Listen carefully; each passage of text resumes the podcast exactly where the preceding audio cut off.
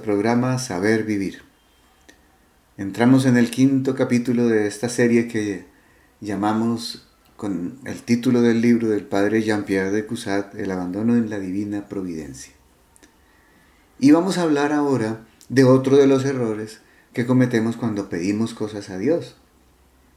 Vimos en programas anteriores cómo a veces nos equivocamos porque no pedimos primero lo importante para que se nos dé lo menos importante. Por ejemplo, las cosas eternas para que Dios nos regale también las temporales. Y hoy vamos a hablar de otro error que cometemos que es, aunque parezca un poco extraño lo que voy a decir, que, también lo dice el padre Jean-Pierre Ducusat, como lo vamos a ver a continuación, es que no pedimos bastante. Y esa es una de las causas por las cuales no conseguimos lo que le pedimos a Dios nuestro Señor. Sean pues bienvenidos.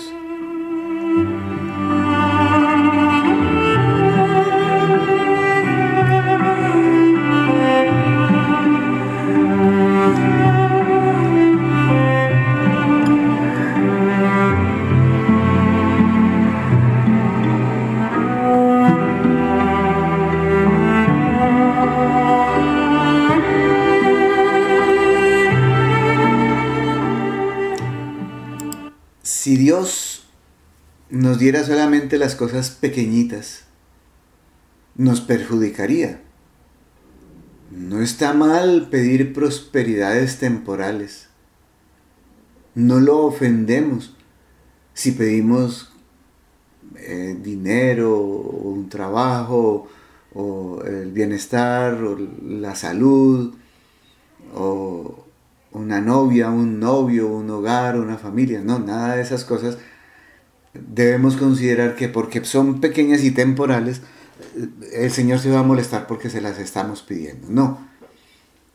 Lo único que basta es que debemos pedirlas, esas cosas, con la condición de que no sean contrarias ni a la gloria de Dios ni a nuestra propia salvación. Dicho de otra manera, Todas las oraciones deberíamos terminando, terminarlas diciendo, Señor, te pido esto que te acabo de pedir con la condición de que no vaya en contra de tu gloria ni en contra de mi salvación. Pero es importante tener en cuenta que no debemos contentarnos con poco. Porque si nos contentamos con pedir cosas temporales, cosas materiales, no vamos, o bueno, no, no es que no vayamos a conseguir cosas, sino que corremos el riesgo de no obtener las cosas que pedimos, de no obtener nada de lo que pedimos. El padre Jean-Pierre dice, ¿quieres que te dé un buen método para pedir la felicidad, incluso la temporal? Un método para forzar a Dios a que te escuche y te conceda lo que le, está, lo que le estás pidiendo. Dile de todo corazón, Dios mío, dame tantas riquezas que quede mi corazón satisfecho. O más bien, inspírame un desprecio tan grande que no las desee más.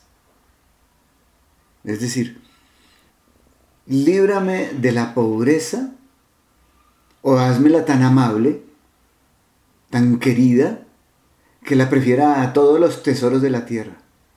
En el caso, por ejemplo, de una enfermedad o unos sufrimientos, te pido que cesen estos dolores, o lo que será más para tu gloria, que se conviertan en delicias para mí, que yo sea capaz de ofrecerte estos dolores para ayudarte a mejorar este mundo, a salvar a muchas personas, a santificarlas, a darle gloria al Padre. Entonces, que, en vez de preocuparme y afligirme y de turbarme con estos dolores, más bien que produzcan en mi alma una paz muy grande y también una alegría muy grande. Otro ejemplo, Señor, puedes quitarme la cruz, puedes dejármela, me da lo mismo. Eso sí, si me la dejas, que no sienta el peso. Otro ejemplo.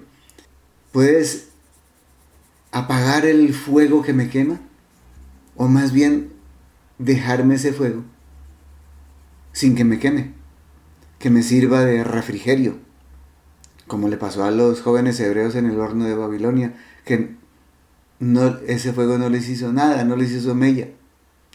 Te pido lo uno o lo otro, una cosa o la otra. Te dejo en absoluta libertad para que hagas lo mejor para mí, porque yo no sé qué es lo mejor para mí, pero yo sí sé que tú sí lo sabes. Al fin y al cabo, ¿qué importa el modo como yo sea feliz? Yo sé que tú no me vas a procurar sino la felicidad. Sea que me concedas una cosa o que me concedas la otra. Si soy feliz al conseguir unos bienes terrenales, te daré gracias eternamente. Si lo soy porque me las quites esas cosas temporales, será un prodigio de mayor gloria a tu nombre y estaré más agradecido. Esta forma de orar, dice el padre Jean-Pierre, es la oración más digna de ser ofrecida a Dios. La, oración más cristiana, más, más amable para Dios, más aceptada por Dios. Si pedimos de esta manera, ¿sabes cuál va a ser el efecto de esas plegarias? En primer lugar, estarás contento, suceda lo que suceda. Porque además, sabemos que Dios no nos va a dar sino lo mejor estaremos contentos, tanto como cuando una persona pide un bien temporal y se le da. Pero en el caso nuestro, aunque no nos den ese bien temporal, seguiremos contentos o estaremos más contentos todavía.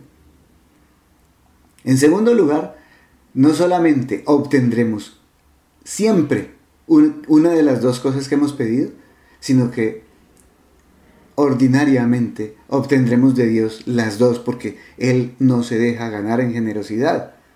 Si tú estás pidiendo que se haga una u otra cosa, cualquiera de las dos, la que más gloria le dé a Él, la que más me santifique, pues Él no se va a quedar ahí quietico dándonos, dándonos una, una, una sola de las cosas que estamos pidiendo, sino que obtendremos ambas.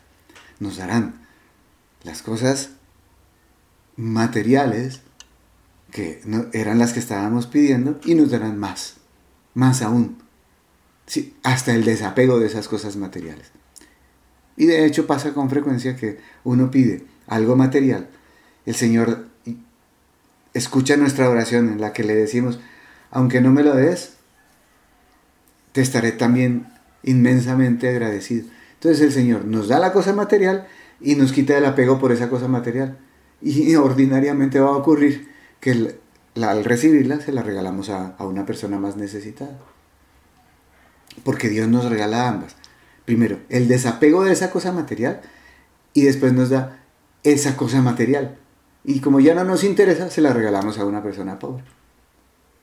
Dios siempre te concederá el disfrutar de las riquezas. Y para que las poseas sin apego y sin peligro, te inspirará también un desprecio por esas cosas, un desprecio saludable, equilibrado, sano. En el caso de los dolores, de las enfermedades, eliminará tus dolores y además te dejaré, te dejará con unas ganas muy grandes de sufrir por amor a Él. Y te ganarás el mérito de la paciencia. Acuérdate que el mérito, mérito, la palabra mérito significa derecho a un premio por haber sido paciente, Dios te regala ese, ese, derecho a ese premio, ese mérito. En una palabra, te hará feliz en esta vida y temiendo que tu dicha no se corrompa, no se desvíe, te hará conocer y sentir la vanidad por la cual estabas pidiendo esas cosas que ahora las considerarás tontas. No sé si me estoy haciendo entender bien. El Señor nos, nos da lo más ventajoso de todo. Nos da lo que le pedimos y el desapego por esa cosa que le pedimos. Eh, son dignas de ser pedidas las gracias que pedimos, y hasta los bienes temporales, las cosas materiales, son dignas de ser pedidas. Pero qué maravilla es recibir con esas cosas el desapego por esas mismas cosas. Y la vanidad se va también. Entonces, esta es la razón por la que se obtiene tan poco. No es solamente porque se pide poco, es también porque se pidan cosas, muchas cosas o pocas cosas, no se pide con constancia. Y no se piden ambas, lo temporal y lo eterno. Entonces, no, pidamos pocas cosas, ni las pidamos con tan poca constancia. Pidámoslas con confianza, con constancia, pero también pidamos lo espiritual junto con lo material. Y así obtendremos tanto lo uno como lo otro.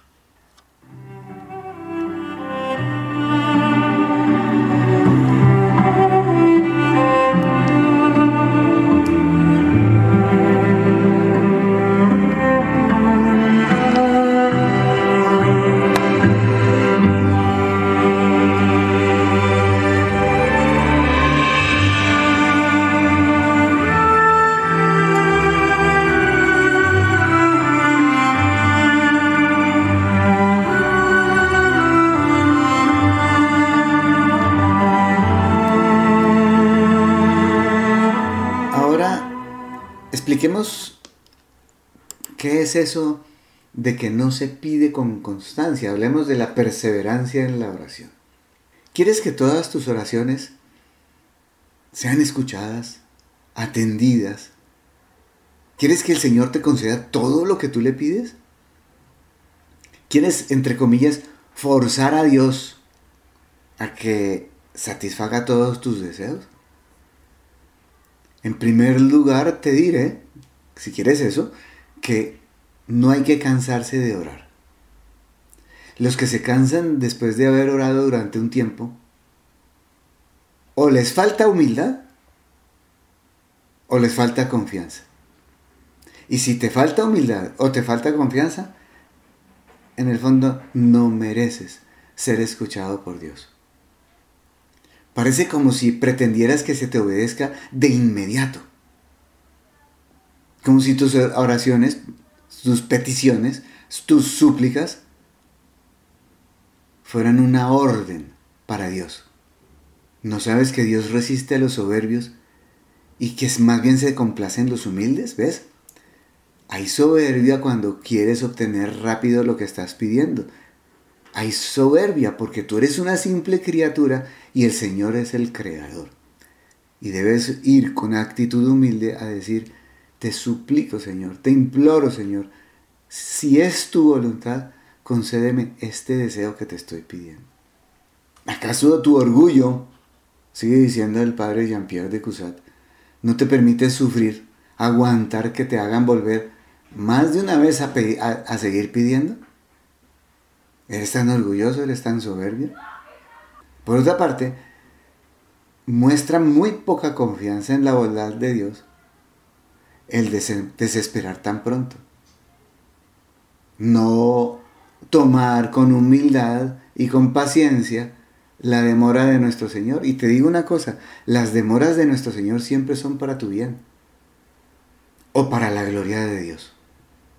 Mira que hubo un caso de un monje que oraba y oraba y oraba por la conversión de sus superiores que los veía que no iban por buen camino Lloraba, lloraba, lloraba, lloraba. Y no se había dado cuenta de que sus superiores ya se habían arrepentido y ya se habían convertido porque no, no, había tenido oportunidad de charlar con ellos, de hablar con ellos y de verlos actuar. Porque estaban por fuera del monasterio en un retiro espiritual, en una experiencia espiritual que duró más de un mes. Y resulta que esos ya estaban convertidos, ya estaban arrepentidos, ya estaban más santos que él. Pero él seguía orando porque no se había enterado de que sus superiores se habían arrepentido y se habían convertido. Y el Señor aprovechó esas oraciones, ese, ese hacer esperar a este monje y no ver los resultados de sus oraciones para que siguieran orando por sus superiores, porque quería aplicar esas oraciones a otros superiores de otra comunidad religiosa. El Señor se vale de ti, si eres humilde, para ayudar mucho a la gloria de Dios y a la salvación de los hombres. ¿Ves cómo, hasta dónde llega la bondad de Dios? Se aprovecha de nuestras oraciones y no nos concede, por lo menos a nuestros ojos, no nos concede lo que le estamos pidiendo para que sigamos orando y que esas oraciones le sirvan a otras personas. Así de generoso es Dios, así de sagaz es Dios. Por eso Jesús le decía a la turba, a la gente, debéis ser humildes como palomas, pero sagaces como serpientes. Y Él utiliza esta sagacidad con nosotros también. Eso es solamente un ejemplo que te pongo para explicar un poquito mejor lo que estoy tratando de, enseñar. Cuando se concibe hasta dónde llega la bondad de Dios, jamás, jamás se cree uno rechazado. Jamás se podría creer que Él, Dios tan bueno, quisiera quitarnos la esperanza. Y dice el padre Jean-Pierre, confieso que cuando veo que más me hace insistir Dios en pedir una misma gracia, más siento crecer en mí la esperanza de obtenerla. Eso lo decía también San Agustín de Hipona. Dios se demora en concedernos lo que nos está pidiendo para que deseemos más y más eso que estamos pidiendo, de modo que cuando se nos conceda lo disfrutemos más. Por eso sigue el Padre diciendo, nunca creo que mi oración ha sido rechazada hasta que me doy cuenta de que he dejado de orar. Pero cuando, tras un año de oraciones, me encuentro en tanto fervor como tenía al principio, no dudo en el cumplimiento de mis deseos. No dudo que el Señor escuche y atienda mis oraciones. Y lejos de perder fuerza después de tanta espera, más bien quiero tener motivo para regocijarme, porque estoy persuadido de que seré satisfecho en la misma medida de cuanto más largo tiempo haya tenido que orar para conseguir lo que, lo que voy a obtener. Por eso, el Señor espera para nuestro propio bien, porque de las manos de Dios, te lo repito, no pueden salir sino cosas buenas para tus hijos, para sus hijos. Por eso cuando el Señor te hace orar y orar, y se perseverar y perseverar, y seguir orando, es por una razón. La mayor parte de las veces es para enseñarte a ti que tienes que ser constante y perseverante, y humilde y sencillo. Pero debes estar absolutamente seguro, persuadido, con certeza de que si lo que estás pidiendo es, por ejemplo, la, salvación de una persona o, las, las, o su santificación, el Señor te está haciendo rogar más y más y más y no te dar muestras de estarte escuchando, es para que tú ores más y más y más y esa salvación o esa santificación se lleve a cabo. Así que tengo que ser asiduo en la oración. Y si no es cesado, seré pagado generosamente. El Señor me concederá no solamente lo que le estoy pidiendo, sino mucha más. Eso fue lo que le pasó a Santa Mónica, la mamá de San Agustín.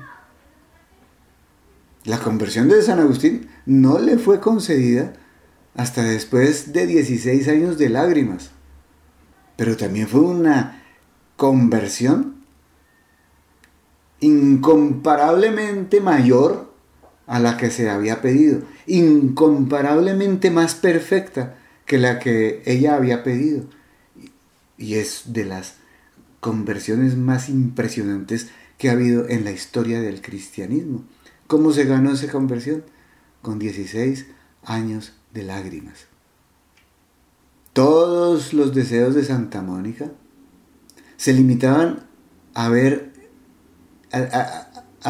quería ver ella que San Agustín dejara su impureza. Ya había tenido hasta un hijo con una mujer. Por cierto, ese hijo se llamaba Adeodato. Quería que ese joven estuviera viviendo la castidad dentro del matrimonio. ¿Y qué consiguió? Que lo pudo ver, abrazar los más elevados consejos de castidad evangélica. Se hizo sacerdote y luego obispo. Y es uno de los pilares de la doctrina oficial de la Iglesia Católica.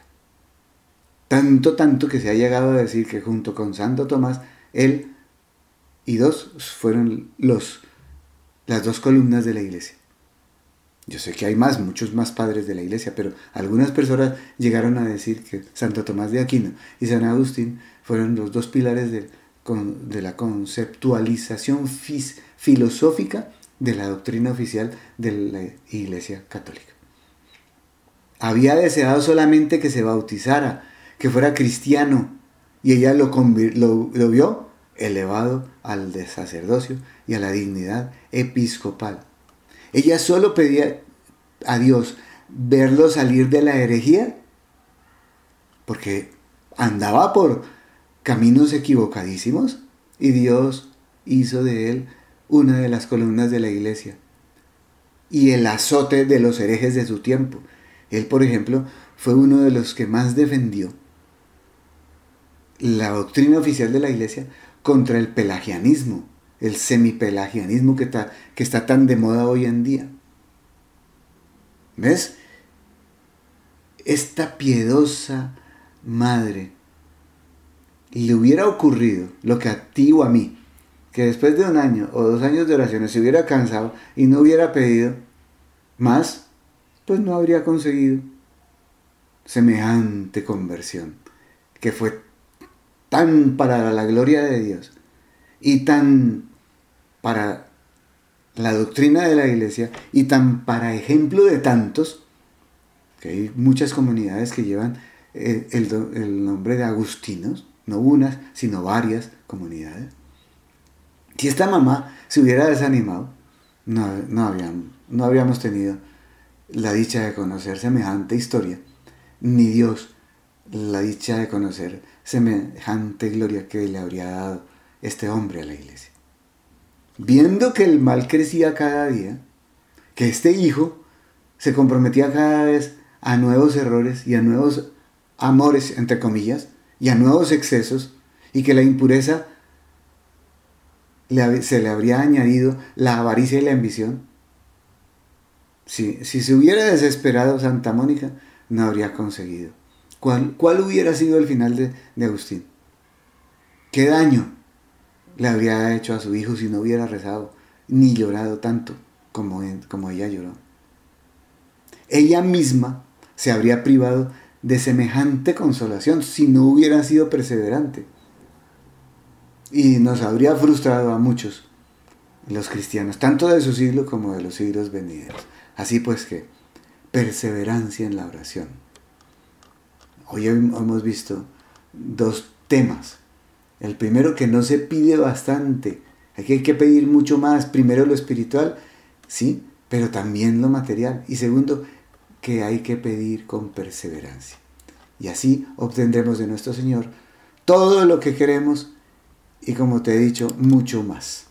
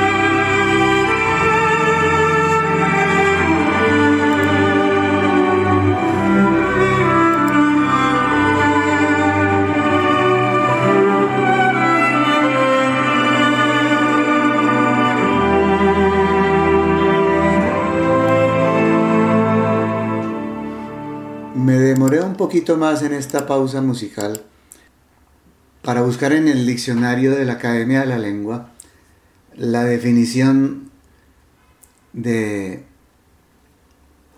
la palabra obstinado.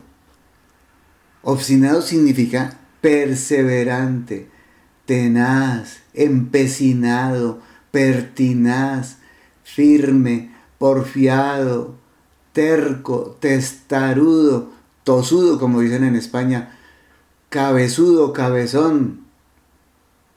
Y de eso es de lo que nos habla a continuación el padre Jean-Pierre de Cusat. Que hay que tener una confianza obstinada, como te la acabo de definir. ¿Tu confianza cómo es? ¿Tú confías? Al comienzo del programa de hoy te, te, decía que hay que orar siempre con constancia y con confianza. Pues de eso es que te quiero hablar, valiéndome del escrito del padre Jean-Pierre. Dice él, para terminar, me dirijo a esas personas que veo inclinadas a los pies del altar para obtener esas preciosas gracias de Dios, almas dichosas, a quienes Dios les da a conocer la vanidad de las cosas mundanas, almas que gimen bajo el yugo de sus pasiones y que ruegan para ser librados de esas pasiones, almas fervientes que están inflamadas en el deseo de amar a Dios y de servirlo como los santos, que no se cansan de rogar y que son constantes. Y dice entre paréntesis, también tú que pides la conversión de tu marido, o de esa persona querida. También tú que pides la santidad para ese sacerdote. También tú que pides que los obispos que están rechazando la doctrina oficial de la iglesia vuelvan al redil.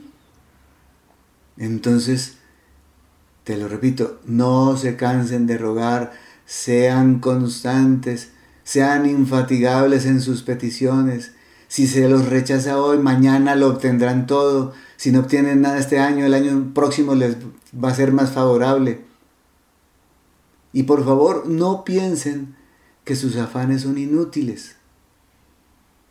Allá arriba llevan cuenta de todos sus suspiros, de todas sus oraciones, de todos sus clamores y recibirán en proporción al tiempo que hayan empleado en pedir, en rogar, en suplicar.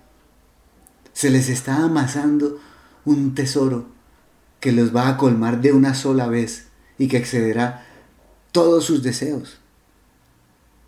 Es como si por cada oración que tú haces, allá en el cielo, están preparando una masa de varios ingredientes y cada vez que oras llega un nuevo ingrediente y los ángeles están mezclando esa masa para poder producir en ti un ponqué, un bizcocho de aroma y sabor y nutrición incomparables para ti. Y ese amasijo, ese bizcocho, es un tesoro que excederá todos tus deseos. La negativa que recibes ahora, te lo diré con palabras textuales del Padre, la negativa a tus oraciones, ¿no? Que recibes ahora no es más que un fingimiento del que Dios se sirve para inflamar más tu fervor Acuérdate, no es que el Señor te esté rechazando, no es que el Señor no te esté escuchando, no es que el Señor considere que no te debe dar la gracia que tú estás pidiendo, no. Él está fingiendo para que tú te enfervorices más, para que ores más, para que tu confianza crezca. Mira, mira que Jesús lo hizo. ¿Te acuerdas de la cananea? Como, como ella le pide y grita y grita y, y, él no le hace caso, cómo la rehúsa, ni siquiera la mira, ni mucho menos la escucha. Y después cuando por fin los, los apóstoles le dicen, conviene que la escuches porque viene aquí atrás gritando, entonces ella le, se le postra a sus pies y le pide ayuda. Y ella le dice, pero yo no le puedo dar a una extranjera lo que es para los judíos. Y yo te pregunto con el padre Jean-Pierre de Cusat, ¿no, ¿no dirías que esta mujer debería irritar más y más a Jesús? Sin embargo, Jesús, dentro de él, la admira y está encantado de su confianza y está encantado con su humildad. Y por eso la rechaza. Y la rechaza adrede, a propósito. Y dice el padre Jean-Pierre, oh clemencia disfrazada, que toma la máscara de la crueldad. En palabras más sencillas es que Jesús se hace el rogado y disfruta viendo cómo esa mujer es tan humilde. Y disfruta cómo confía en él esa mujer. Él no es duro, al contrario, te urge a que pidas más las veces que eres más rechazado. Haz como la cananea.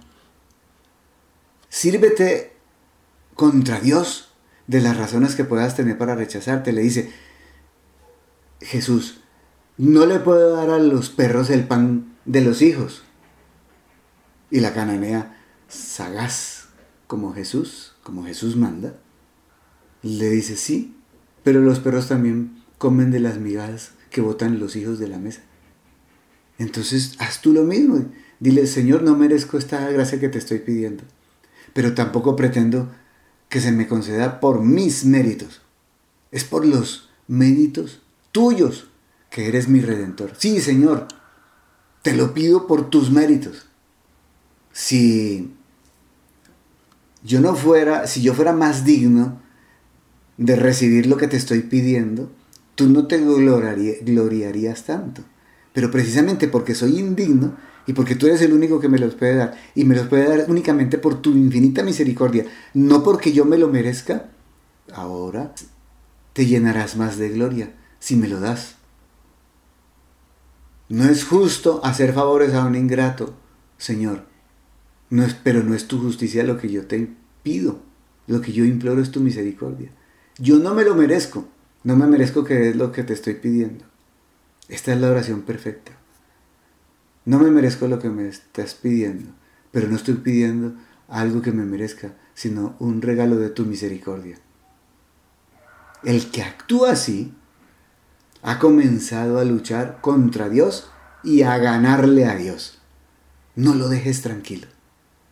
A Él le agrada la violencia que le haces, quiere ser vencido por ti, por tu humildad, por tu pequeñez y por tu interés que no se doblega ante el, entre comillas, silencio de tu Señor. Él está disfrutando de cómo te empequeñeces para pedir, de cómo te llamas a ti mismo una miseria que pide misericordia. Y llamas a nuestro Señor misericordioso, corazón que se mueve a la miseria. Hazte notar por tu importunidad. Insiste, insiste insiste. Haz ver que en ti un milagro te hará más constante la próxima vez y esté constante en este momento. Fuerza a Dios a que se quite ese disfraz de dureza y a decirte con admiración lo que le dijo a la cananea, grande es tu fe. Y que te añada a ti, confieso que no puedo resistirte más, vete, ten lo que deseas, tanto en esta vida como en la otra.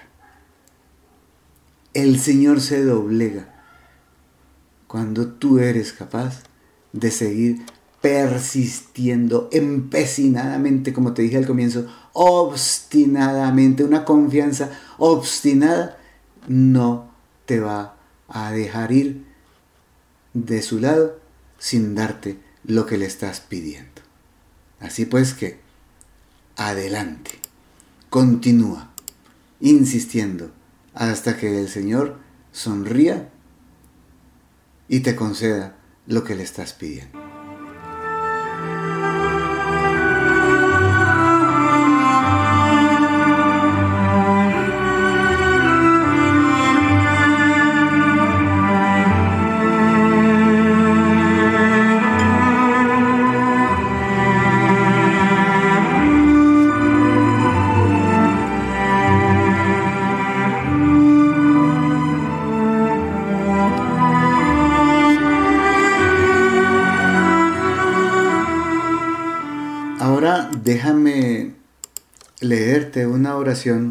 Que brotó de mi corazón hace algunos años en una situación difícil en la que estaba y que prueba que el padre Cusat, Jean-Pierre de Cusat, tiene la razón.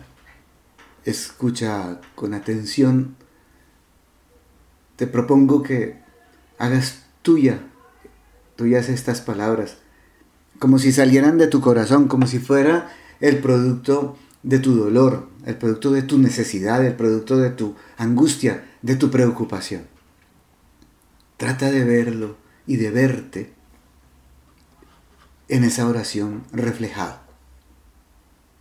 Dice así, Señor, me da vergüenza admitir que me falta confiar más en ti. No he logrado abandonarme completamente en ti, a pesar de las evidentísimas muestras de tu amor por mí. Sé que me creaste por amor y por amor te redujiste al estado de criatura, para compartir mi vida mortal y redimirme, dándolo todo en tu dolorosísima pasión y agonizar y morir en un abandono total, tanto de los hombres como de tu mismo Padre pero quizás no he meditado suficientemente esa prueba de amor. Sé que constantemente velas por lo único que importa, mi salvación y mi santificación, propiciando en mi vida las circunstancias favorables para que enderece el camino cuando me desvío y para que persevere cuando lo estoy siguiendo acertadamente. Pero a veces no entiendo esos planes tuyos. Solo percibo lo que en mi ignorancia me atrevo a deducir que me has abandonado. No me doy cuenta de que todo, absolutamente todo, lo planeas para mi bien, para mi verdadero bien, pues de ti solamente puede salir el bien, ya que eres el amor en esencia y me amas infinitamente. No descubro que hasta en las situaciones que parecen más adversas está tu mano providente, tratando de ayudarme a que encuentre la felicidad verdadera. Soy tan torpe espiritualmente que uso mis propios criterios para evaluar lo que pasa. Y mis criterios son humanos, no divinos. Son racionales, no espirituales. Tienen una mirada temporal, no eterna. Qué arrogancia la mía. Le creo más a mis juicios que a los tuyos que eres la sabiduría encarnada. ¿Cuándo creeré de verdad que me amas? ¿Cuándo tendré la suficiente humildad para no cuestionar tus sapientísimos y amorosísimos planes? ¿Cuándo dejaré atrás los miedos y las preocupaciones para abandonarme en tu amor infinito? ¿Cuándo? La confianza es, también lo sé, inversamente proporcional a la soberbia. Cuanta más soberbia tengo, tanto más disminuye mi confianza en ti. Esto significa que me falta mucha humildad. Dicho de otra manera, si para solucionar los problemas confío en mí, en mis capacidades, en mis talentos, en mi inteligencia, no podré confiar en ti. Hace falta entonces que disminuya la confianza que me tengo y así podré confiar más en ti. Además, debo recordar que es tonto, por, por decirlo menos, confiar en una criatura como yo, en vez de confiar en Dios. Él es todopoderoso y yo impotente. Él es omnisciente y yo ignorante. Él es la sabiduría infinita. Él todo lo tiene y yo soy un, un simple indigente. Pero también en esto me siento incapaz. ¿Cómo conseguir esa humildad de saber que sin ti nada tengo, nada sé y nada puedo? ¿Cuándo me daré cuenta de que sin ti nada soy? De que tú eres y en cambio yo tengo el ser prestado porque tú me lo has dado. ¿Cómo recordaré que tú eres el todo y yo la nada? ¿Una nada pecadora? Pues ya que ni siquiera esto puedo, te lo pido Señor, dame tú la humildad más profunda y una confianza absoluta en ese gigantesco amor que me tienes. Sé que me puedes escuchar más cuando soy humilde, por eso vengo a ti, abatido por la conciencia de mi nada o mejor, de que soy peor que la nada, porque la nada no peca, en cambio yo sí, yo sí peco. Así vengo a pedirte lo que no puedo, que me hagas el ser más humilde de toda la tierra y el hijo tuyo que más confía en tu amorosa providencia. Escúchame, Señor.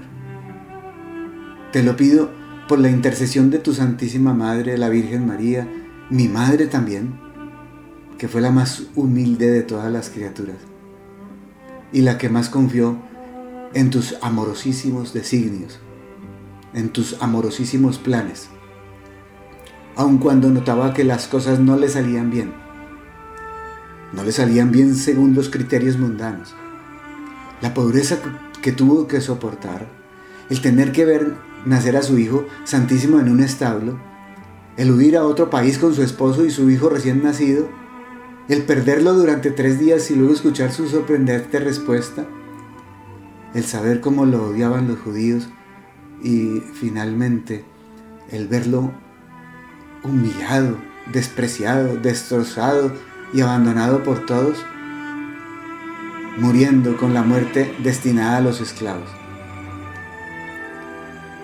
Sé que ella me escuchará y abogará por mí, intercederá por mí. Y sé que tú nunca dejas de atender las peticiones de tu madre y de esa madre que tienes. Además, como ella es la reina de todos los ángeles y de todos los santos, sé que les pedirá a todos ellos, sus súbditos, que la acompañen en esta petición. Escúchalos a todos ellos, por favor, Señor. Si lo que más te gusta que se luzca es tu misericordia, como se lo dijiste expresamente a Santa Faustina Kowalska, si lo que más te busca que se luzca es tu misericordia, sé que escucharás mi súplica y me darás lo que te pido pues soy la criatura más miserable, la más necesitada de tu infinita misericordia, y no querrás desaprovechar esta oportunidad para mostrar tu bondad y llenarte de gloria. Asimismo, sé que lo que te pido es lo que tú más quieres, que yo sea santo. Y bien sabemos que no hay santidad sin humildad. Por eso sé que no me dejarás de dar esa humildad. El más humilde de todos los seres terrenos. Finalmente, te lo pido como nos lo dijiste en el Evangelio. Y como lo hizo San Pedro con aquel paralítico en tu nombre. Él le dijo, Jesús Nazareno, en el nombre de Jesús Nazareno, yo, echa, te lo digo, echa a andar. Entonces yo te lo digo así, a ti, Jesús Nazareno, en tu nombre yo, el más pequeñito de tus hijos, te pido que me eches a andar por los caminos de la humildad, de la confianza y del amor. Eso es lo que más te pido. Amén.